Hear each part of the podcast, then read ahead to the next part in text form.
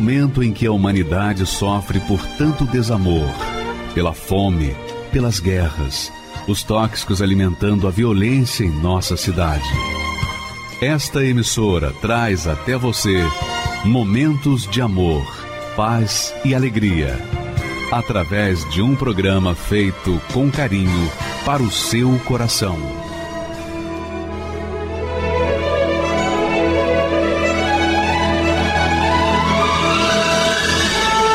E agora, com você, a Palavra Amiga do Bispo Macedo.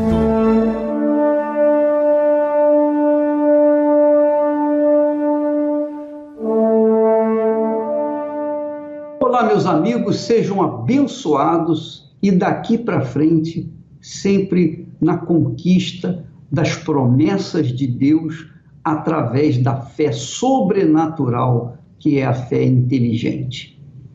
Para começar, para começarmos essa programação, eu quero chamar uma matéria que fala de uma transformação de vida, como você já está acostumado a ver.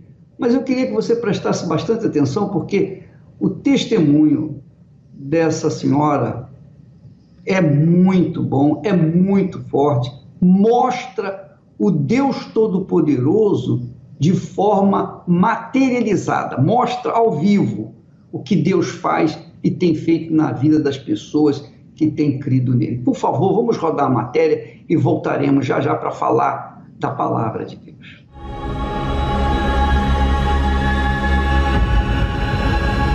No caminho de Xeres, muitos obstáculos a separariam da felicidade. Foi na escola que o bullying se fez presente. A rejeição e o isolamento das demais crianças deixaram cicatrizes profundas que contribuíram para a formação de sua personalidade. Já na faculdade, ela passa a se sentir adulta, livre para fazer suas escolhas. Porém, os dramas da infância e a busca por aceitação influenciaram em suas decisões álcool e drogas e uma série de relacionamentos frustrados passaram a ser companheiros diários de Sherry's. Aos 28 anos, cansada da vida que levava, ela decide se casar. Porém, o desprezo passou a ser uma nova realidade em sua vida. Traição, humilhações e brigas constantes eram sinônimos de casamento para ela ao ponto de que o único sentimento que havia entre eles era o nojo. Sheres acaba engravidando e a realização de ser mãe naquele momento parecia ser a chave que abriria a porta da tão sonhada felicidade. Mas o nascimento da filha não trouxe a restauração do casamento. E foi nesta fase de sua vida que o pior inimigo bateria em sua porta: a depressão pós-parto.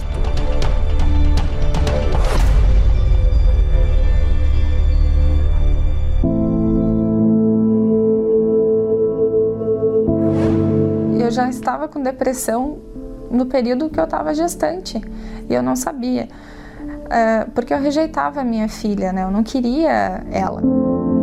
E aí a minha filha nasceu, eu tive depressão pós-parto, e aí que os problemas iniciaram no meu casamento.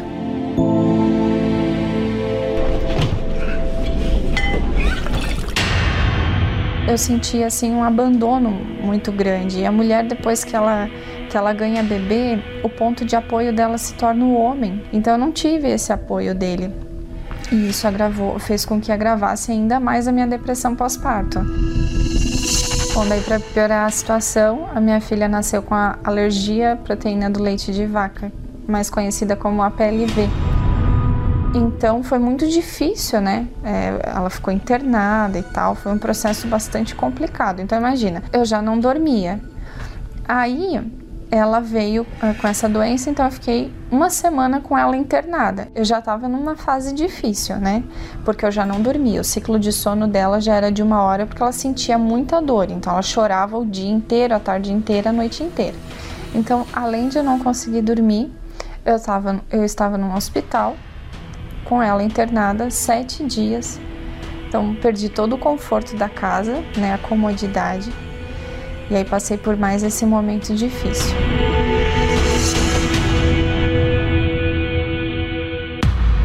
Eu chorava muito, né? Eu, eu, eu ficava o dia inteiro em casa com, com, com o bebê, então eu desabava, né? E eu cheguei a um ponto de eu não conseguir fazer mais minha higiene, eu não conseguia mais escovar meus dentes, eu não tinha ânimo de me arrumar, eu não tinha ânimo de, de colocar uma roupa bonita, eu, assim, acabou a minha autoestima, simplesmente acabou. E eu mesmo é, visualizando tudo isso que eu estava passando, eu não entendia que era uma depressão. Para mim, depressão não existia dentro de mim, não. E ali começaram os pensamentos de pular do sexto andar, de jogar minha filha do sexto andar, depois jogar de, é, me jogar depois.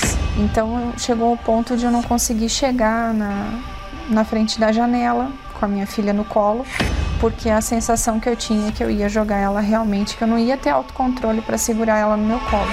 A sacada do apartamento eu não ia, porque também parecia que eu é, parecia que ia acontecer alguma coisa que no fim eu ia acabar me jogando. E bem na porta do banheiro eu veio o pensamento de agora sim, agora chega, agora tu joga tua filha e depois se joga. Só que quando veio essa mensagem, é como se o mundo tivesse ficado todo negro e só tivesse eu e aquela aquela mensagem na minha cabeça.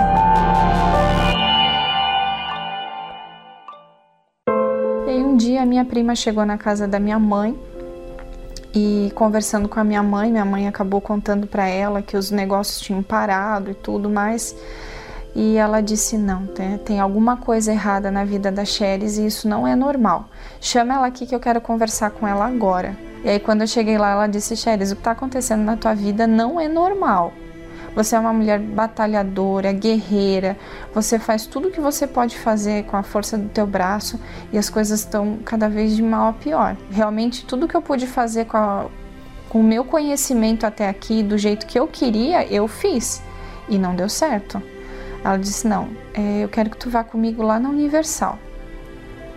Quando ela falou isso, eu respirei fundo porque eu pensei: Meu Deus, será que será que é lá mesmo? Porque eu já bati em quase todas as denominações de igrejas, né? Já fui em quase todas, fui até centro espírita, benzedeira e nada resolveu. Será que é universal?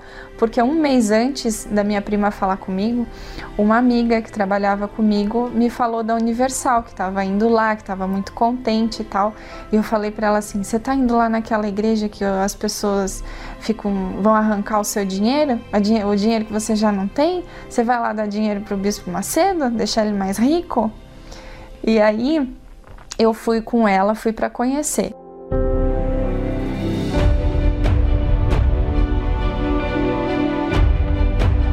O pastor ele conseguiu me mostrar que realmente tudo que eu estava vivendo era completamente espiritual. E eu não entendia antes por quê? Porque eu sempre fui uma pessoa muito boa, muito trabalhadora. Eu fazia obra de caridade há mais de 15 anos, né? então, na minha visão, é, era inadmissível eu, eu ser atingida é, pela força do mal. E eu comecei a frequentar e eu via a diferença imediata. Era eu receber uma oração e eu me sentia bem, eu me sentia feliz, eu me sentia leve. É como se todos aqueles problemas saíssem da minha vida imediatamente. Aí depois disso a minha depressão foi embora. Faz muito tempo que eu não sei o que é depressão, né? Depois que eu fiz o tratamento de libertação, simplesmente a depressão acabou, os pensamentos suicidas acabaram e aí a vida mudou completamente. Aí sim, pela primeira vez em, em 30 anos, eu fui descobrir o que é a felicidade, porque antes tudo que eu tinha vivido, festas, é, relacionamentos, não, não, não se compara à alegria de receber o Espírito Santo.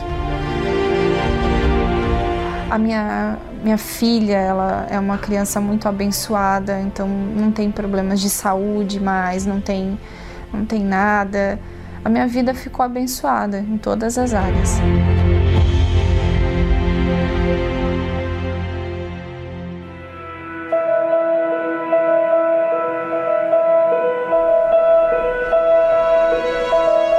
Ai, pega forte.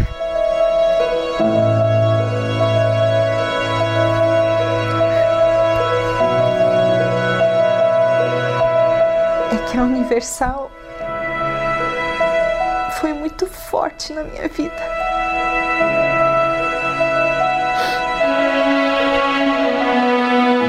Porque fez eu conhecer um Deus verdadeiro, um Deus que é Pai, um Deus que ama.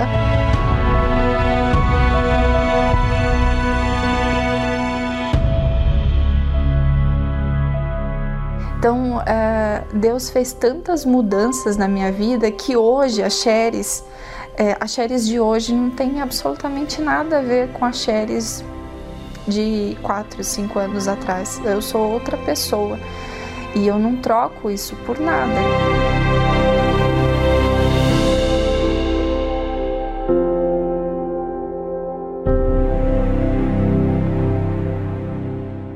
Eu fico pensando assim, ah, ah, se todas as pessoas, ah, se todas as pessoas, 100%, sem exceção, tivessem essa experiência que a Cheryl teve com o Deus de Abraão, de Isaac, o Deus de Israel, o Espírito do Senhor Jesus Cristo.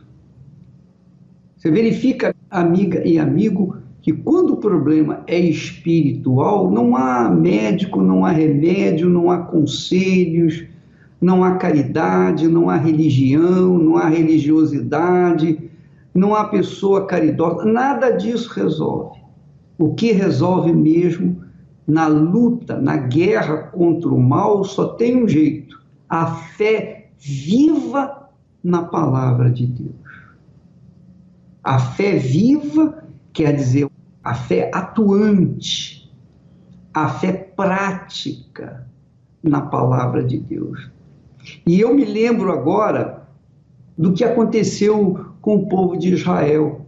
Depois que ele atravessou o Mar Vermelho e Moisés morreu e Josué tomou a frente do povo de Israel, Deus o despertou, dizendo: Josué, levanta-te, tem bom ânimo e coragem, porque eu sou contigo.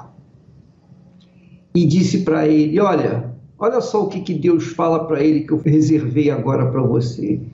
Deus falou para Josué: Não se aparte da tua boca o livro desta lei, quer dizer, o livro desta palavra, a palavra de Deus. Antes, medita nele dia e noite, para que tenhas o cuidado de fazer conforme a tudo quanto nele está escrito, porque então farás prosperar o teu caminho e serás bem-sucedido. Foi o que aconteceu com a Sheris.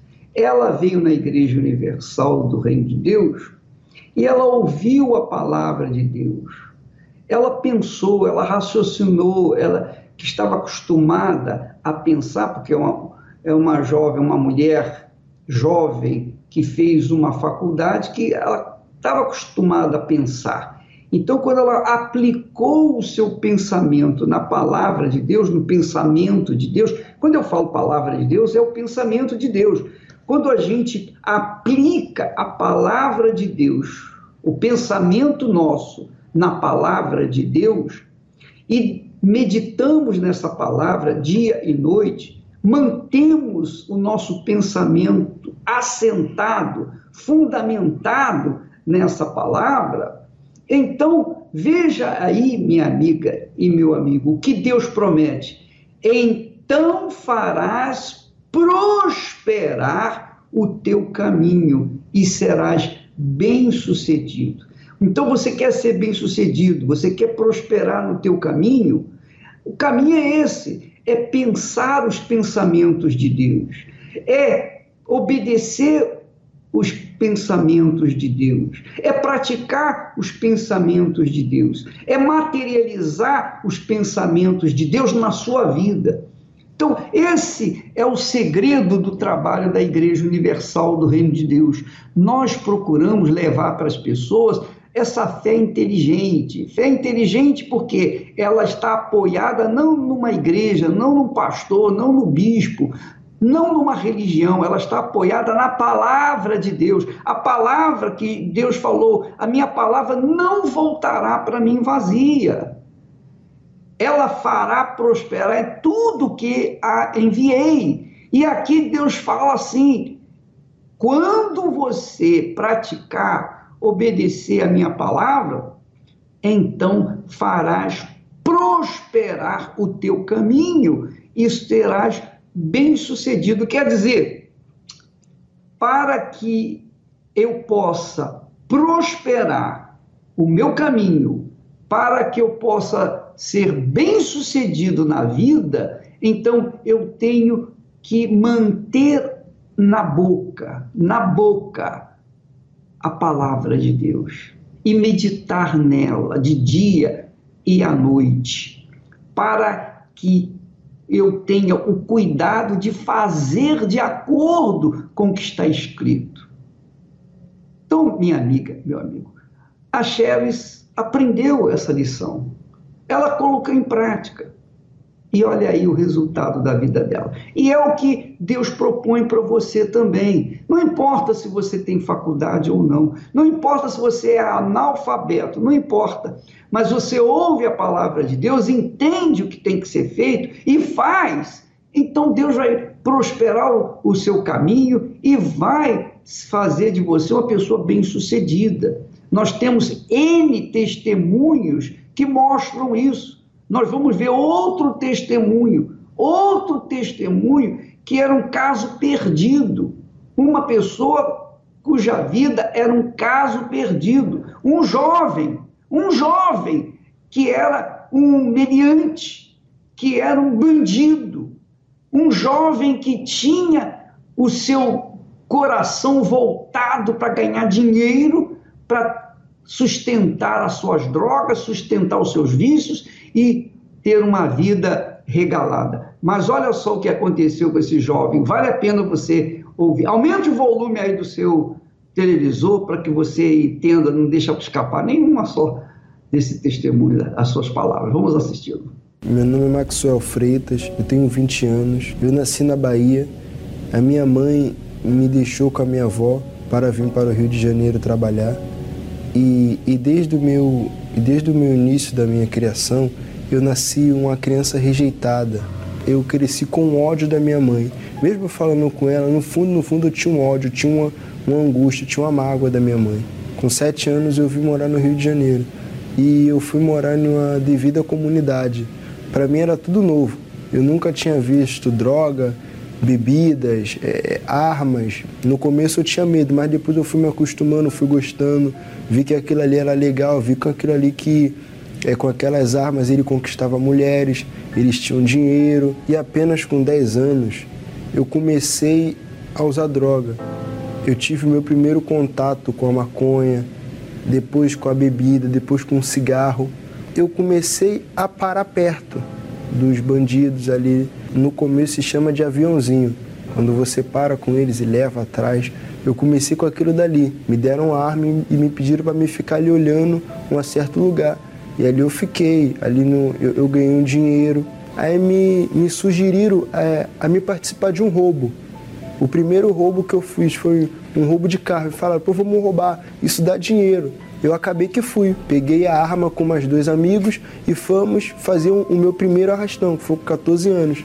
Quando eu fiz esse primeiro arrastão, aí eh, eu voltei com dinheiro, voltei com celular. Aí eu fui me aprofundando no mundo do roubo. É, quando eu fui ver, eu já estava roubando cargas, roubando lojas, roubando carros. Quando eu fui ver, eu já era é, o segundo gerente do roubo da, de, daquela comunidade. Cheguei muitas das vezes é, a chegar à beira da morte, é, a tiroteio com os policiais, a tiroteio com, com outras facções. até que vieram me acusando de que eu tinha roubado a moto. Mas não tinha sido eu. Eu tentei correr na hora para tentar justificar. Quando é, eu corri, o rapaz já me, já me deu uma madeirada no, na, na parte do rosto. Aí que me pegaram, me colocaram lá no tribunal do tráfico e, e me julgaram com a sentença para não me matar com um tiro na mão. Aí eles me pegaram, me deram os dois tiros na mão, me bateram bastante, me bateram muito. Eu fui parar no CTI, fiquei três dias em coma, fiquei três dias perdido. Ninguém da minha família me achava, ninguém da minha família é, sabia onde é que eu estava. E minha mãe ficou em diversos hospitais, é, dentre esses três dias me procurando, até que ela me achou é, em um devido hospital. Ela me levou para casa, me cuidou. Cheguei a ficar com depressão, teve é, pensamentos suicidas na minha mente, tirar minha própria vida, que a minha vida já não valia para nada, porque é, todo mundo me chamava de rei disso, rei daquilo, todo mundo gostava de mim, eu tinha vários amigos, várias mulheres. Quando eu, quando eu me vi nessa situação já não tinha mais nada, não tinha ninguém junto comigo. Até que um amigo meu, ele me chamou para vir na Universal. E, e, e logo quando ele foi me ver, eu vi ali a mudança nele. Não que ele estava com a com outra roupa e com a Bíblia. O semblante dele estava mudado, a vida dele, é, as palavras que saíam da boca dele, ele já não eram a mesma. Antigamente ele, é, ele levava droga junto comigo nas comunidades, ele bebia junto comigo e ali eu vi a mudança nele. Eu falei, pô, eu, eu vou nessa igreja lá com ele. E, e eu fui, eu vim na igreja, vim um domingo, eu cheguei na igreja a primeira vez, aí o pastor me atendeu, é, ele me aconselhou, Ali eu cheguei mostrei as minhas mãos para ele, que, que, que, na época estava enfaixada com os dois tiros na mão. Ali é, ele falou, rapaz, entrega a tua vida para Jesus, é, Jesus não quer isso para sua vida. Ali ele me deu uma palavra e ali é, eu me senti confortado. Até que ele veio me perguntando, rapaz, você tem quantos anos?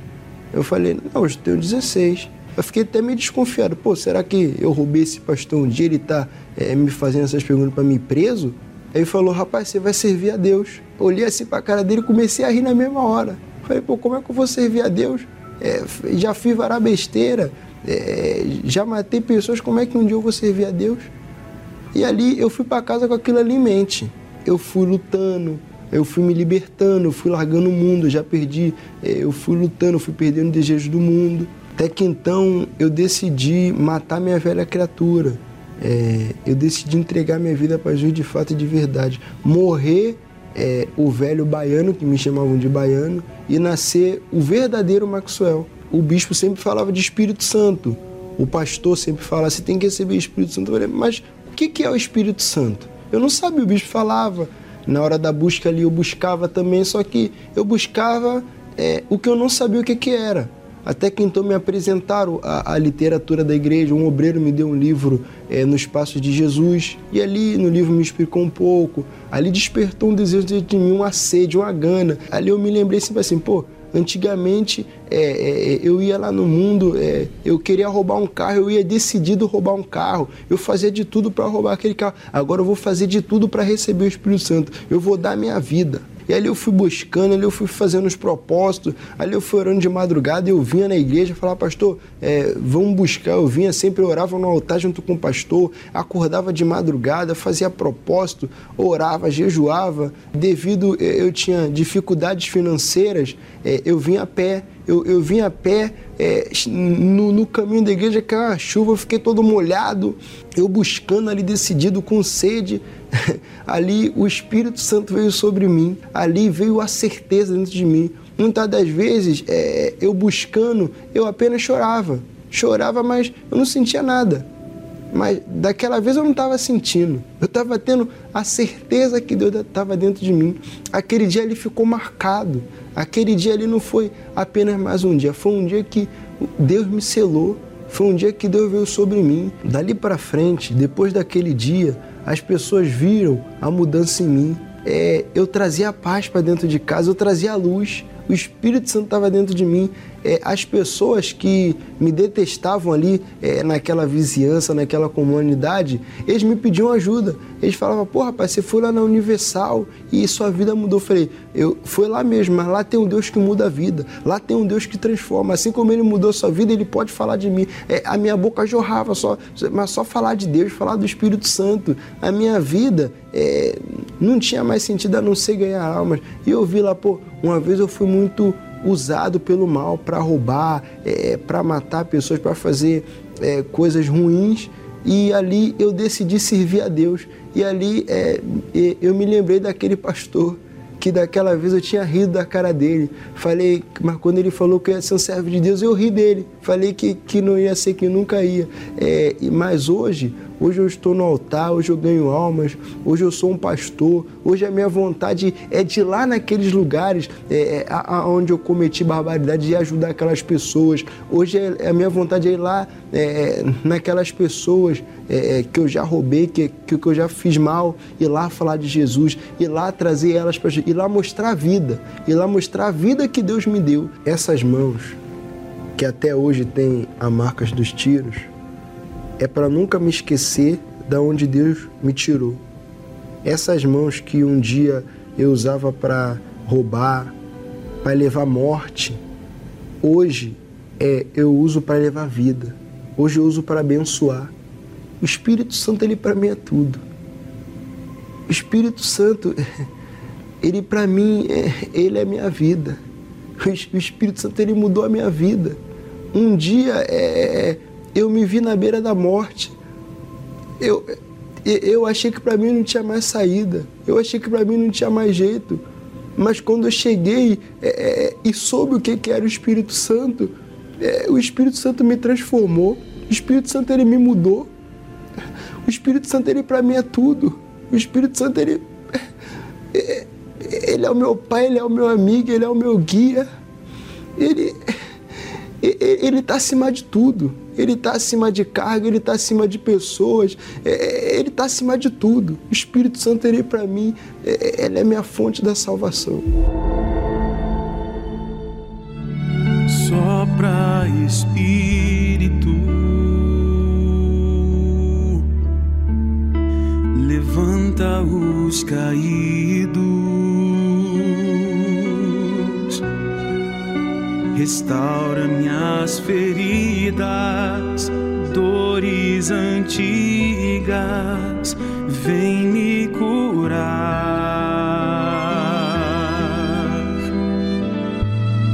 Sopra Espírito.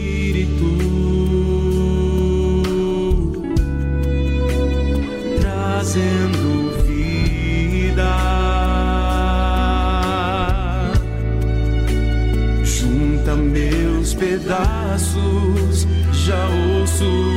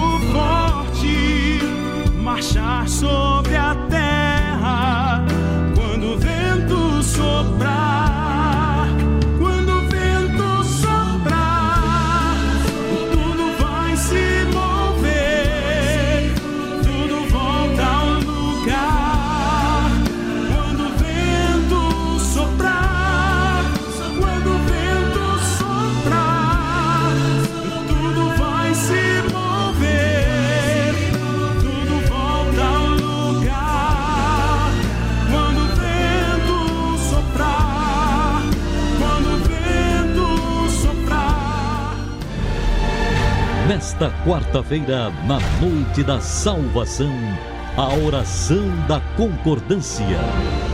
Direto do Monte Sinai, o Bispo Macedo e demais bispos do mundo inteiro levantarão um grande clamor para que haja resposta de Deus aos seus pedidos. E aqui no Brasil estaremos em concordância de fé para que as maravilhas feitas neste lugar sagrado chegue à sua vida. Participe da oração da concordância nesta quarta-feira às 20 horas no Templo de Salomão, Avenida Celso Garcia 605, Brás, ou em uma Universal. Quem é contaminado pelo verme da malícia não aceita carregá-lo sozinho. Ele procura espalhar o seu veneno para o máximo de pessoas. Claro que jamais se assumem maliciosos, mas sim como pessoas que querem abrir os olhos dos cristãos. Diga-se de passagem, esta é a frase predileta dos contaminados: abrir os olhos. Eles a usam no intuito de supostamente alertar os cristãos de coisas que são escondidas deles. O interessante é que esta frase foi a mesma usada lá no início pelo diabo no jardim do Éden, para enganar a Eva e levá-la a comer do fruto. Certamente não morrereis, porque Deus sabe que no dia em que dele comerdes, se abrirão os vossos olhos e sereis como Deus, sabendo o bem e o mal. O diabo trabalhou com a malícia para derrubar Adão e Eva, sugerindo que Deus escondia algo deles e que precisavam abrir os olhos. E assim comeram do fruto, e de fato seus olhos se abriram os olhos da malícia, da maldade e da perdição. Porém, perderam os olhos da pureza e nunca mais viram Deus como antes. E nos dias de hoje, a estratégia do diabo se repete.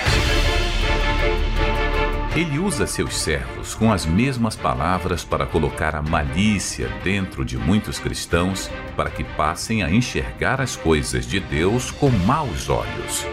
São plantados como joio e estão espalhados por toda parte para confundir e contaminar. E assim, muitos estão perdendo a pureza e o temor, e já não enxergam mais as coisas de Deus com santidade, pois passaram a ter o olhar da malícia. São os olhos a lâmpada do corpo. Se os teus olhos forem bons, todo o teu corpo será luminoso. Se, porém, os teus olhos forem maus, todo o teu corpo estará em trevas. Diante de tanta sujeira que se vê nos últimos tempos, guarde os teus olhos e mantenha-os fechados para tudo que possa contaminar a sua fé e a boa consciência. Meu nome é Cristiano, eu tenho 47 anos, sou empresário no segmento de comunicação visual. Eu escutava que a Igreja Universal era uma igreja que só queria levar o dinheiro do povo. Até já escutei que para entrar na igreja tinha que pagar, tinha uma catraca que a gente tinha que pagar um ingresso para poder entrar dentro da igreja. Que os votos, os propósitos, isso daí tudo ia, ia é, para o bolso do pastor que estava ali pregando. O dízimo era para enriquecer o bispo Macedo. Era isso que eu escutava. Quando a minha mãe foi para a igreja, as coisas começaram a mudar. E minha mãe me aconselhava, filho, agora eu conheci o, o lugar certo. Foi aonde o, o povo começou a falar da igreja, porque minha mãe ela ia todos os dias na igreja. Porque aí eu comecei a escutar de vizinhos, lá vai a Macedinho, lá vai a dona Inês levar dinheiro para os pastores, e cá deixar os pastores ricos, a igreja mais rica, o bispo Macedo mais rico. Então aquilo ali foi mexendo comigo, falei, não, eu não quero isso para mim. E eu ficava ali, só escutando e me alimentando de coisas piores. E a minha vida, antes de chegar na igreja, era uma vida fracassada, era uma vida de migalhas, na verdade. Eu era um homem incompleto, eu dava valor para as coisas fúteis, eu não acreditava é, em Deus. Eu já tive dois relacionamentos, na verdade. Traí minha primeira esposa, acabei me separando por esse motivo. É, casei uma outra, uma segunda vez, mas eu continuava praticando as mesmas coisas. Minha vida financeira era fracassada, trabalhei, trabalhei, trabalhei e não conquistei, porque o que eu ganhava era justamente para agradar o mundo. E era dessa forma, foi dessa forma que eu cheguei na igreja. Eu estava passando situação financeira na minha vida.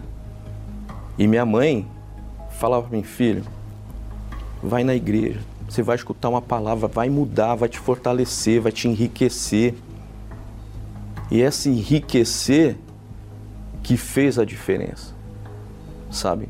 Eu falei, porque eu preciso, eu não tenho mais saída, eu não tenho para onde ir mais. Ou eu vou para o caminho de Deus, ou eu vou me afundar de vez.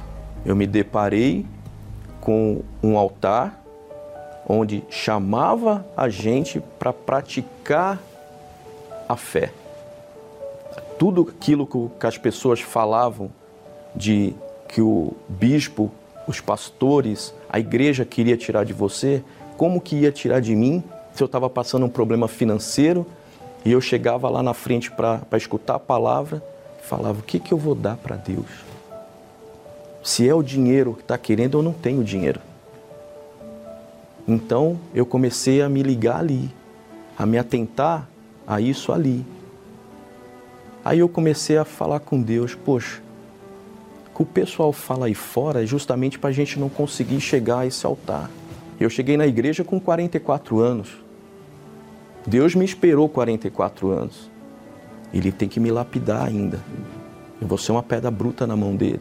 Porque eu cheguei cheio de problema, cheio de egocentrismo, cheio de, de, de mim, cheio do mundo então eu tenho que me limpar disso tudo. O pastor que está ali em cima do altar, ele vai te levar até o começo da,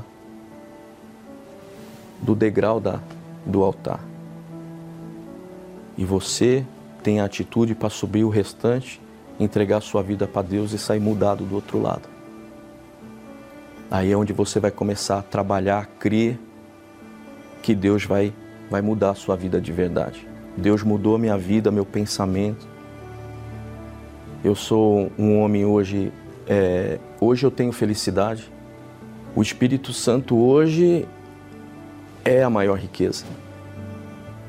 O Espírito Santo hoje é a minha verdade. Hoje é a minha força. O Espírito Santo eu quis conhecer porque eu sabia que sem ele eu poderia conquistar algumas coisas, mas eu não ia manter. E o Espírito Santo ia me dar sabedoria, entendimento, e é o que eu peço para Deus, caráter, a virtude dele na minha vida. Que sem o Espírito Santo, Deus pode me dar um monte de coisa, mas eu sem o Espírito Santo eu não vou conseguir manter isso. Então o Espírito Santo hoje é basicamente é o tudo que sustenta a minha vida.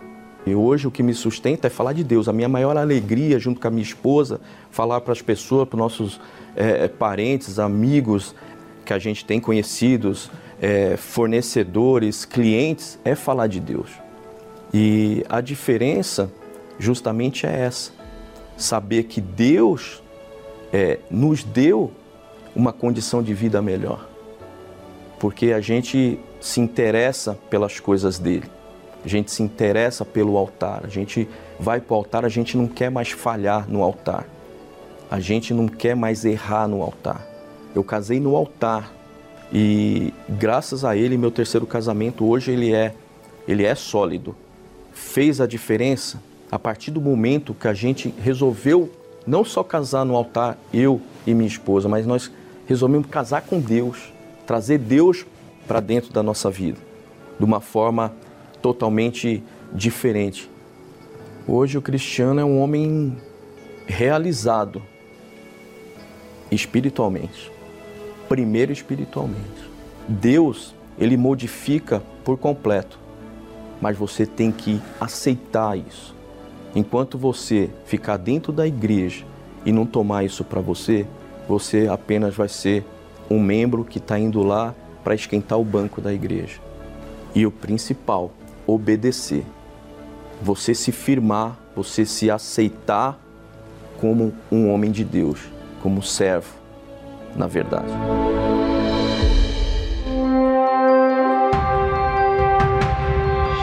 2019 foi um ano de conclusões de projetos para a Universal. Em setembro, foi inaugurada a primeira Catedral da Universal em Palmas, capital do Tocantins. Com capacidade para mais de 1.700 pessoas, o novo templo oferece uma estrutura moderna e confortável aos membros e visitantes. Dia 1 de dezembro, foi a vez da cidade de Taubaté receber a nova sede da Universal. Na ocasião, o Bispo Macedo abençoou a todos os presentes. A nova catedral foi construída numa área de mais de 3 mil metros quadrados e com capacidade para mais de 1.300 pessoas. No dia 8 de dezembro, a Catedral de Del Castilho, no Rio de Janeiro, foi reinaugurada, após passar por uma grande reforma, tornando-se mais bonita e moderna. Cerca de 14 mil pessoas estiveram presentes. E para fechar o ano com chave de ouro, Teresina recebeu sua primeira catedral. O bispo Renato Cardoso esteve na capital piauiense realizando a reunião de inauguração. O novo templo tem capacidade para mais de 2.200 pessoas sentadas e conta com várias salas e estúdios de rádio e TV. Porém, os desafios não param. Para 2020, temos um audacioso projeto: a nova Catedral de Brasília, que terá um conceito totalmente inovador e diferente de todas as demais construções da igreja.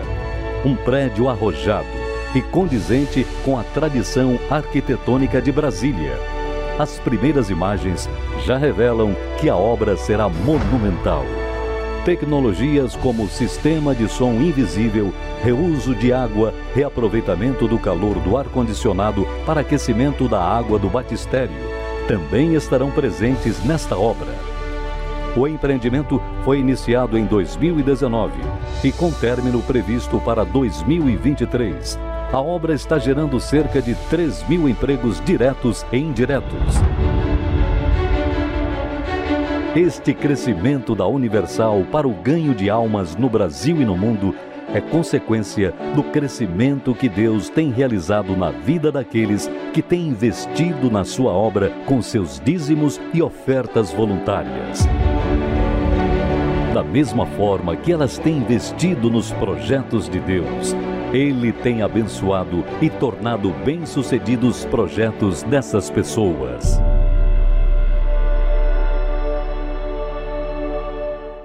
Quando a pessoa é, fala, ah, o Bispo Macedo está enriquecendo, mas você acha que se eu quisesse, se eu estivesse querendo enriquecer, eu já sou rico, eu sou podre de rico, ninguém há nesse mundo mais rico do que eu.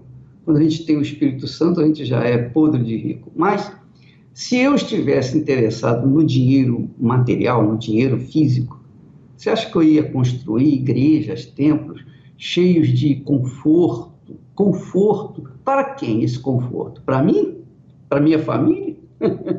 esse conforto é para quem? É para você que faz parte desse trabalho, para que você possa trazer os seus amigos, conhecidos, suas, seus familiares, para poder ter um lugar de acordo para honrar e glorificar a Deus e, sobretudo, chegar no seu altar. É para isso que nós construímos esses altares, para a glória e louvor do nome do Senhor Jesus Cristo. Vamos assistir mais um testemunho de uma pessoa que recebeu o Espírito Santo. Essa criatura hoje é o templo do Espírito Santo. Vamos assistir, por favor. Meu nome é Cristiane Barbosa, tenho 35 anos, trabalho na parte administrativa da empresa. Então, assim, eu me envolvia com pessoas que eram envolvidas com drogas, com armas. Então, assim, eu sempre fui muito revoltada. Então, eu falava, eu quero fazer isso, então eu vou fazer isso, ninguém vai me impedir. Ou se eu falasse, eu não vou fazer, eu não vou fazer. Então, ninguém nunca fazia a minha cabeça. Mas eu sempre fui muito desafiadora. Eu sempre falava, não, eu vou fazer e eu quero ver se vai dar certo. Então, eu sempre fui muito decidida pro mal na época. Me batia uma depressão muito grande. A ponto de eu, com 12 anos, 12 eu tinha vontade de suicídio. Então, com isso, eu, eu comecei a fumar, mas eu fumava muito, muito mesmo, cigarro. E novinha, e sempre escondido. Tudo que eu fazia era escondido da minha mãe. Então, eu já cheguei a andar armada, eu era muito agressiva, muito agressiva mesmo, de alguém olhar para mim e falar assim: "Você é feia" e eu ir para cima. Aí a minha mãe começou na igreja primeiro, ela recebeu o convite e foi. E aí ela levou meu irmão. Meu irmão começou a ir, ir junto com ela. E eu fui a última. Então, assim, eu era bem resistente à igreja. Porque na minha cabeça eu tinha assim: eu não vou para a igreja para eu ficar usando saia e ficar com crentice. Eu não, eu quero viver a minha vida, eu quero ser livre. Porque eu, eu achava que eu era feliz, mas eu não era. Então eu recebi um convite para ir para a igreja, uma vez. Mas a minha depressão foi aumentando a tal ponto que ela fez um desafio. Minha mãe fez um desafio. Ela falou assim: Eu quero que você vá para a igreja um mês, um dia só da semana, só no domingo. Se Deus não fizer nada na sua vida, você não precisa voltar mais. Eu falei: Então tá bom. Aí eu fui no primeiro domingo. Mas assim, dentro de mim eu sabia que eu estava muito mal mas eu nunca fui de transparecer assim, que eu estava mal. Eu sempre quis parecer forte. Eu fui, participei da reunião, ouvi as reuniões, só que era só o meu, o, o meu objetivo era aquele dia. E aí quando eu saí dali, eu falei assim, a partir de hoje eu vou vir para a igreja todos os dias. Então assim, Deus falou muito forte comigo. Então eu saí daquele domingo, cheguei em casa e falei minha mãe, agora eu vou para a igreja todo dia. A partir daquele dia, eu comecei para a igreja. Segunda, terça, quarta, todos os dias eu ia para a igreja. E aí eu comecei o processo de libertação. Então eu comecei, eu falei, eu não vou mais fumar. Então eu parei de fumar. Aí eu fui, me batizei nas águas. A partir daquele momento, morreu a velha criatura. Aquela Cristiane não existia mais. Com cinco meses, eu recebi o Espírito Santo. Cinco meses de igreja. Eu lembro que eu fui para a igreja, eu estava com uma roupa toda branca. É, foi muito, era muito é, perto assim do final do ano. Então eu fui, eu escolhi aquela melhor roupa. Aí fui para a reunião e eu sempre lutava. Eu queria ter o Espírito Santo, queria ter o Espírito Santo. Quando eu cheguei nesse domingo, eu fui assim de coração muito aberto, porque eu falei assim: hoje, todo dia eu nessa expectativa. Hoje eu vou receber o Espírito Santo, hoje eu vou receber o Espírito Santo. E aí quando eu cheguei na reunião, eu fui assim de coração aberto, porque eu falei assim: agora Deus vai falar comigo. E aí eu participei da pregação, da oração, e quando o pastor começou a buscar Deus veio dentro de mim de uma forma extraordinária. Então ali eu senti que de fato mudou tudo dentro de mim. Eu não sabia se eu chorava, se eu ria. Eu, eu senti uma paz que eu não sentia há muitos anos. Então foi algo assim extraordinário. Eu tinha me libertado, eu tinha paz, mas quando eu recebi o Espírito Santo é diferente é, é algo. Você tem força para fazer tudo. Então você encontra força onde você não tinha. Então as lutas vêm e você consegue vencer elas de forma diferente, porque você é mais forte. Você tem o Espírito Santo para te ajudar. O Espírito Santo para mim é tudo. Porque assim, hoje eu tenho forças, né? O Espírito Santo ele nos dá uma força que a gente não espera ter. A gente luta muito e nem sempre a luta física é o suficiente para você vencer. E quando você tem o, o, Espírito Santo, você encontra, sabe aquela força no fim do túnel? Quando você pensa que tudo acabou, que nada mais vai dar certo, e aí o Espírito Santo te dá força para você dar aquele último fôlego e conseguir vencer. É aquela coisa, as pessoas falam muito, a esperança é a última que morre, mas quando você tem o Espírito Santo, a esperança nunca morre. Ela sempre te dá força para lutar, para vencer. Então o Espírito Santo para mim é tudo, é meu alicerce, é minha força, e ele me dá força para eu vencer. Maravilha, né? Olha, eu quero avisar para vocês que domingo agora, vocês todos que participam dessa programação, todos que vierem na Igreja Universal do Reino de Deus, em todo o planeta, vão ser ungidos com o óleo da unção do Monte Sinai. Nós vamos levar o, óleo e vamos consagrá-lo e vamos ungir a cabeça de todas as pessoas que virem neste domingo numa igreja universal do Reino de Deus. E aí você vai poder falar assim: unge minha cabeça com óleo e o meu cálice transborda. E vai transbordar. Domingo agora, nós falaremos mais a respeito disso. Deus abençoe a todos. Agora você receba essa oração de fé em nome do Senhor Jesus Cristo. Elevo os meus olhos para os montes de onde me virá o socorro? O meu socorro vem do meu Senhor, que criou os céus e a terra. Não deixará vacile. O Senhor é quem te guarda.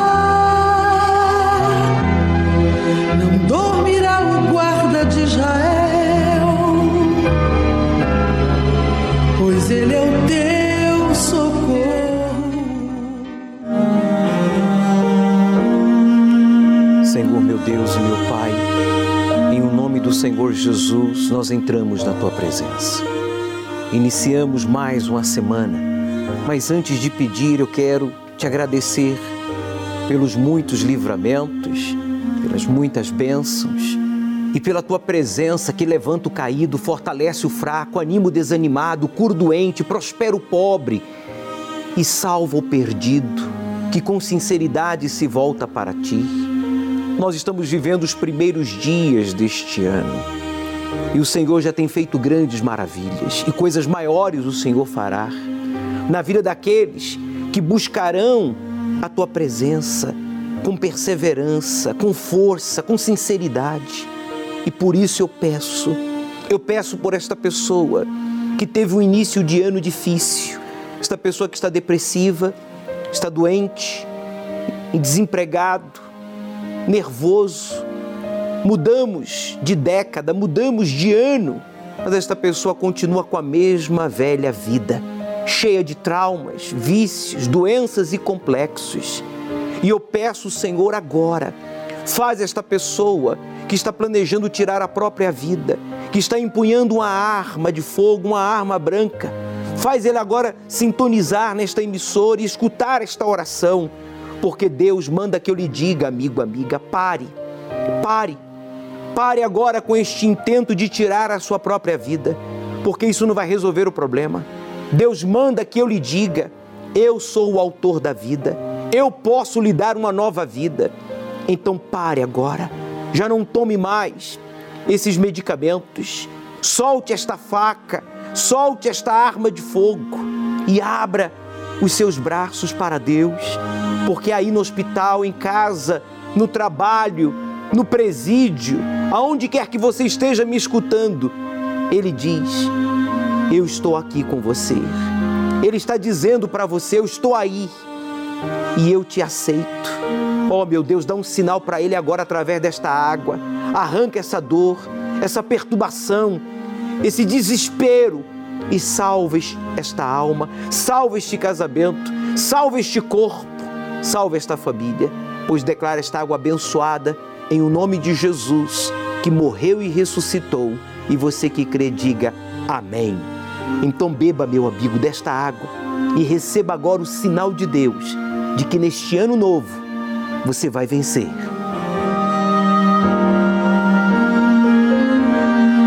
Receba paz força, ânimo e agradeça a Ele. Meu Pai, em tuas mãos eu entrego a todos. Que a partir de agora esta pessoa receba força para te buscar e a determinação para perseverar em te obedecer, em te servir. Meu Deus, é o que eu te peço e te agradeço. Em nome de Jesus e você que crê, diga amém e graças a Deus.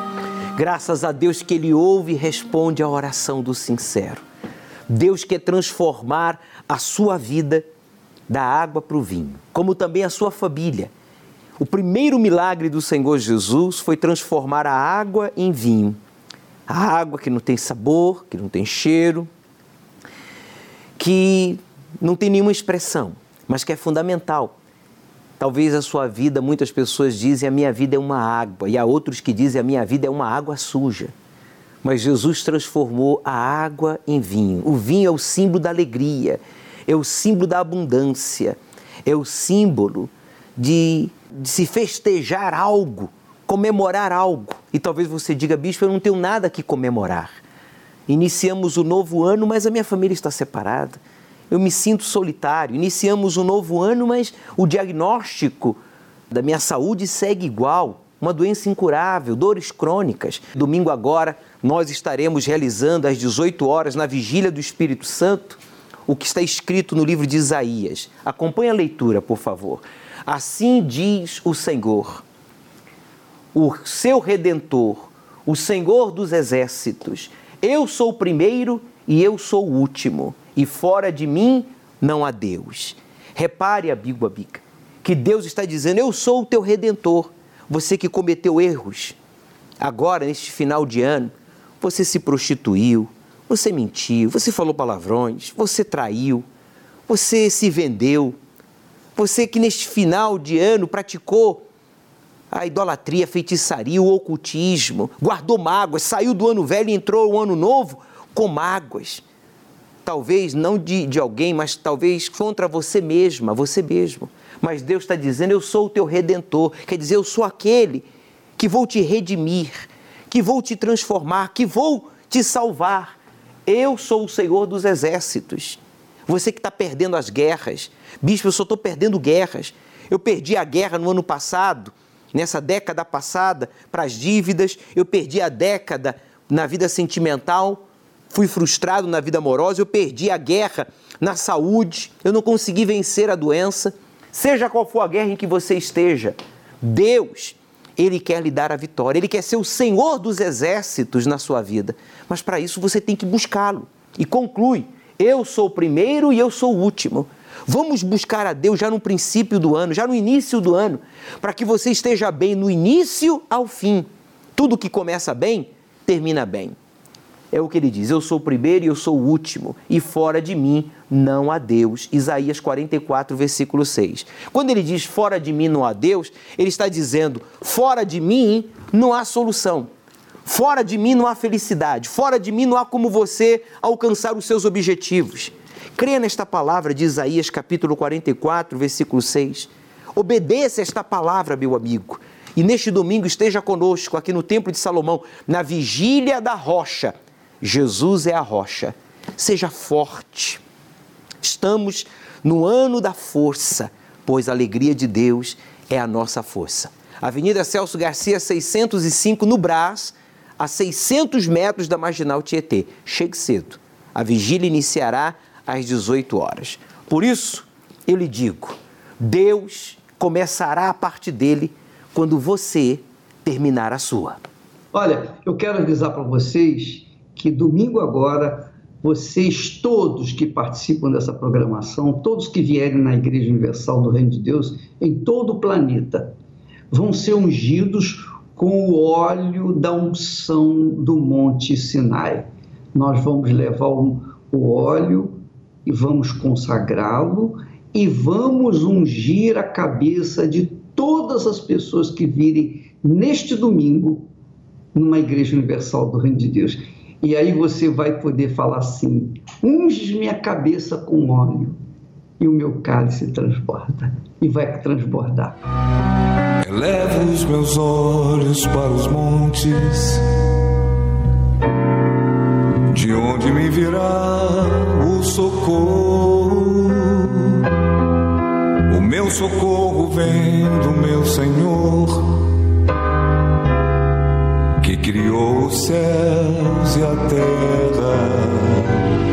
Não deixará que o teu pé vacile. O Senhor é quem te guarda.